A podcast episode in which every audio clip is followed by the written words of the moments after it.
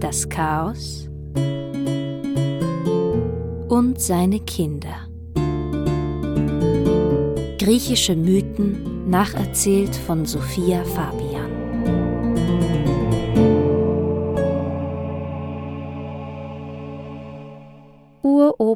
Zeus war mal wieder untreu. Diesmal verliebt sich der Göttervater in die Nymphe Io. Und Io ist ausgerechnet eine Priesterin welcher Göttin? Der Hera. Zeus ist sich bewusst, dass das eine ganz besondere Kränkung für Hera ist, also versteckt er sich mit der Io für ihre Liebelei unter einer riesigen dichten Wolkendecke.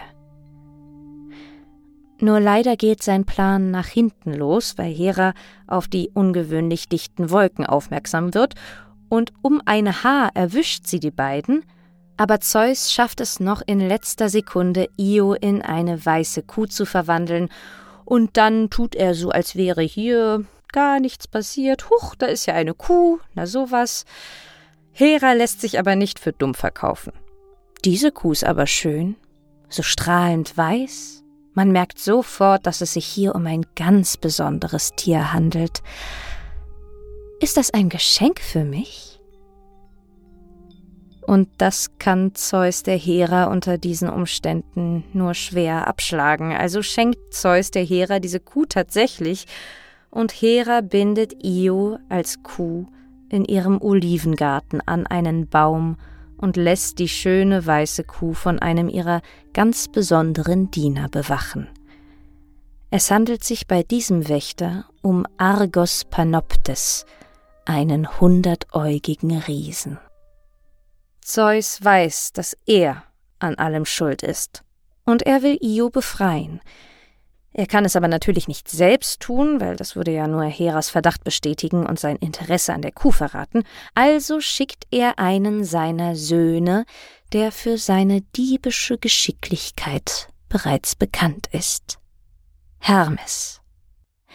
Hermes überlegt sich eine List, durch die er Argos überwältigen und die arme Io wieder befreien kann.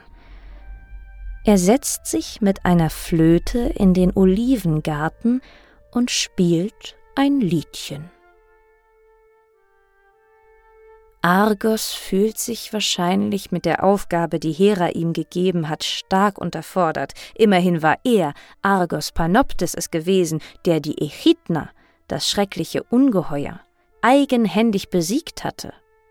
Und jetzt sitzt er den ganzen Tag hier im Olivenhain und bewacht eine einzelne kleine Kuh. Da kommt also die Ablenkung durch Hermes Flötenspiel gelegen. Der hundertäugige Riese setzt sich neben Hermes und lässt sich von dieser schönen Melodie berieseln. Und ganz bald fällt ein erstes Augenpaar zu, dann ein zweites, und eines nach dem anderen senken sich die Augenlider, und sobald Argos alle Augen geschlossen hat, springt Hermes auf und schneidet dem Riesen mit einer großen Sichel die Kehle durch.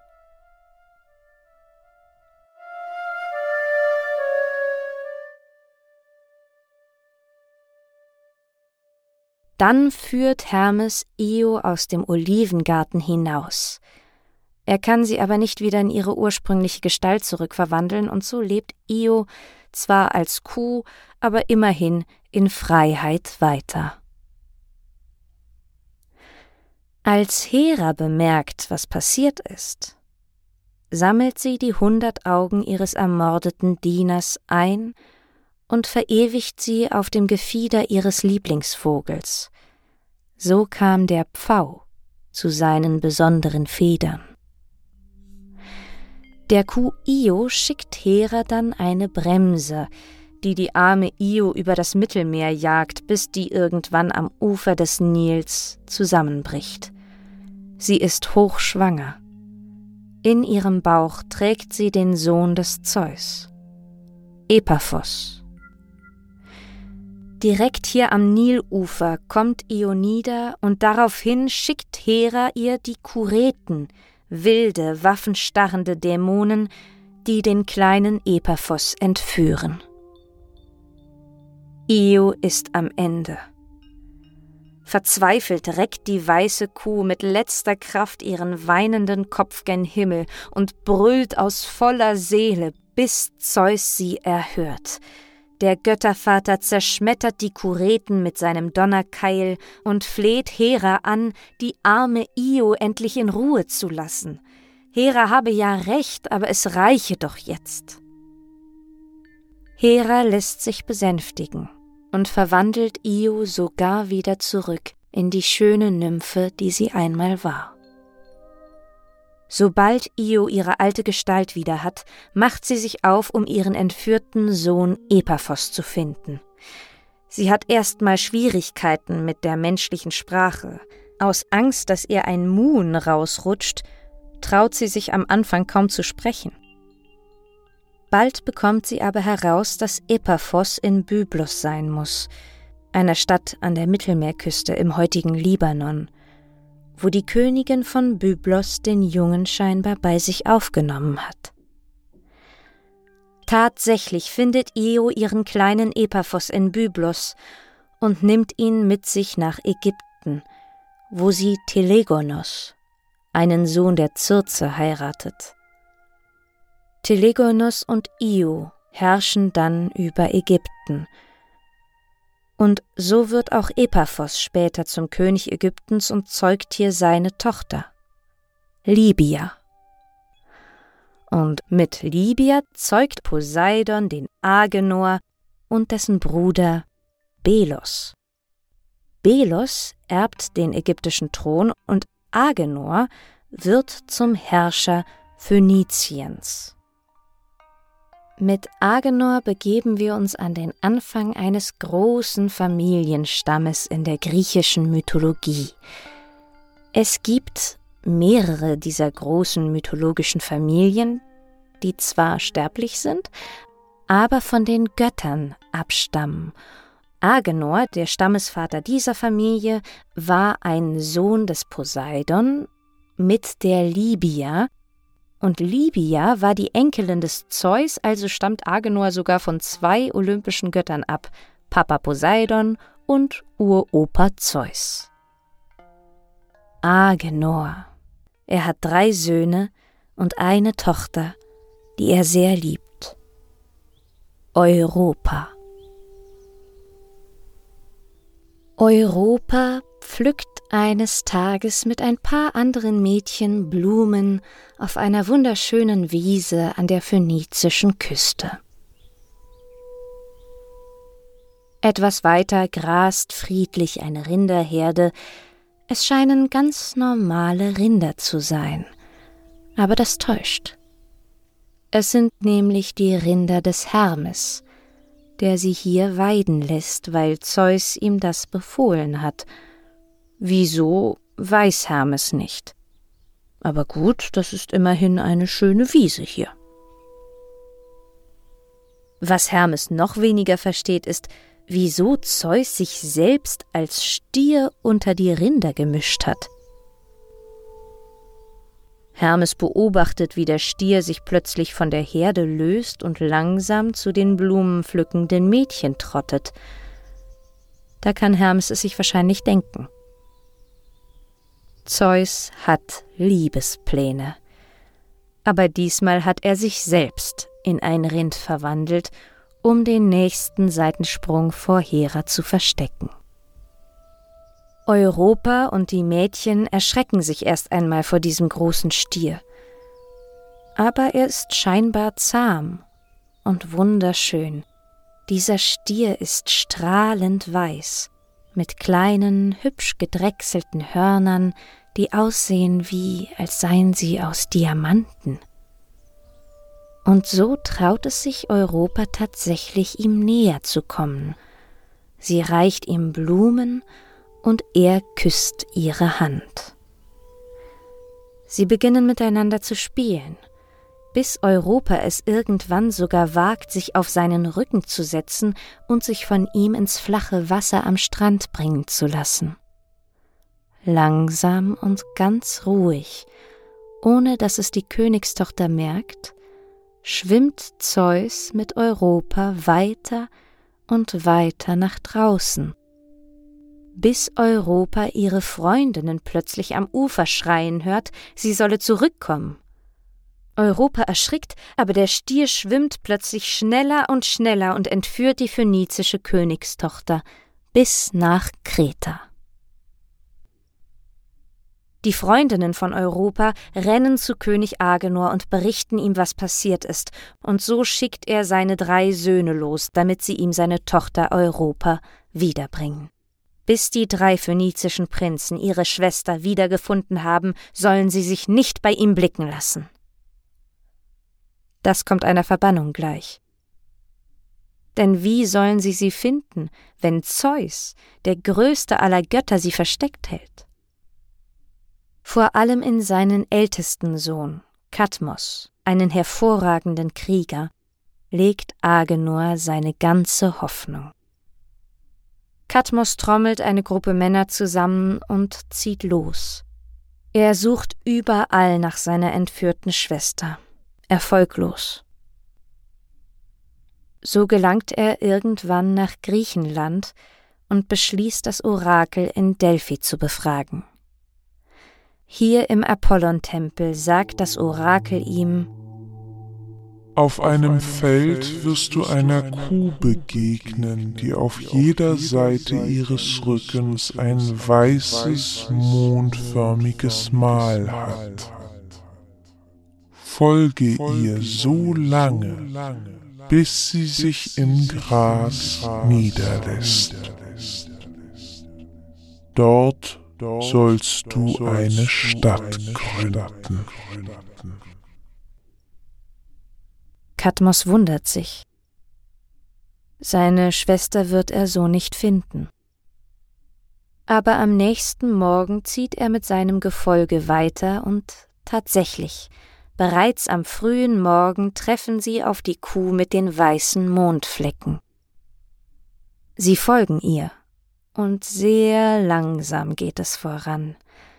Einen halben Tag lang läuft der ganze Tross der gemächlichen Kuh hinterher, und da, plötzlich bleibt die Kuh stehen, mut einmal, dreht sich kurz zu Kadmos um und legt sich dann ins Gras. Überglücklich lassen sie sich also hier nieder. Kadmos küsst die Erde und die einen sagen, er will Zeus opfern, andere meinen, er hat einfach Durst, so oder so, er braucht Wasser. Also schickt Kadmos seine Männer los, um Wasser zu finden, die ziehen durch den Wald in der Nähe und finden eine Quelle, aber als sie gerade dabei sind, ihre Krüge mit Wasser aufzufüllen, hören sie plötzlich ein wahnsinniges Zischen, das aus der Tiefe des Waldes drängt. Sie haben jemanden geweckt. In einer Höhle hier im Wald wohnt ein schwarzer Drache, der dem olympischen Gott Ares gehört. Ares ist der Gott des blutrünstigen Gemetzels, und dieser Drache ist also ein geeignetes Haustier für ihn. Die schwarzen Schuppen des Drachen glänzen golden in der Sonne, und seine Augen leuchten feurig, als er sich aufbäumt und so den ganzen Wald überblickt. Er ist riesig. Er hat auch ein riesiges, giftsprühendes Maul mit drei gespaltenen Zungen und drei Reihen spitzer Zähne. Als Kadmos Männer diesen enormen Drachen bemerken, gefriert ihnen das Blut in den Adern. Die Krüge fallen ihnen aus den Händen und zerbrechen klirrend am Boden. Einige versuchen zu fliehen, andere ziehen die Waffen, wieder andere bleiben in Schockstarre stehen. Da ist nichts zu machen. Der Drache zerbeißt die einen, zerquetscht die anderen und vergiftet die letzten. Unterdessen wartet Katmos auf sie und wartet, und als sie nach Ewigkeiten immer noch nicht zurück sind, macht er sich auf den Weg, um sie zu suchen. Noch bevor Katmos bei der Quelle ankommt, sieht er den riesigen Drachen, der ihn auch bemerkt und sofort angreift. Aber Katmos wäre nicht der Held dieser Geschichte, wenn er es nicht schaffen würde, den Drachen zu besiegen. Nach einem heftigen Kampf natürlich, den ich euch hier jetzt aber ersparen möchte. Und sobald er den Drachen erlegt hat, erscheint ihm eine Göttin. Athene. Athene ist die Schutzgöttin der Helden und Katmos hat sich ja hier bewiesen, also will sie ihm helfen. Sie sagt ihm, dass er dem Drachen die Zähne aus dem Maul brechen und in einem Erdloch vergraben soll. Katmos weiß mal wieder nicht, was das soll, aber er hört auf Götter und auf Orakel, also tut er wie ihm geheißen, und kurz darauf entwächst, als hätte er sie wie Blumen ausgesät, dem Boden eine große Gruppe Krieger, in voller Montur mit Rüstung und Waffen und allem, was ein Krieger braucht. Argwöhnisch mustern die vielen ungewöhnlichen Brüder sich gegenseitig, bis plötzlich einer sein Schwert zückt und seinen Nebenmann ersticht. Der wiederum wird von einem anderen Krieger gerecht, dadurch entsteht eine Art Kettenreaktion, die in ein elendes Gemetzel ausartet. Am Ende sind nur noch fünf Krieger übrig, die sich erschöpft gegenseitig Frieden schwören. Gemeinsam mit seinen leider nur fünf Kriegern gründet Kadmos die Stadt, die das Orakel ihm prophezeit hat. Die Stadt wird Theben heißen, und hier werden sich viele Geschichten, vor allem Tragödien, abspielen. Alles innerhalb dieser Königsfamilie des Agenor und jetzt eben auch des Kadmos. Aber bevor Kadmos die Herrschaft über seine neue Stadt antreten kann, fährt Ares dazwischen.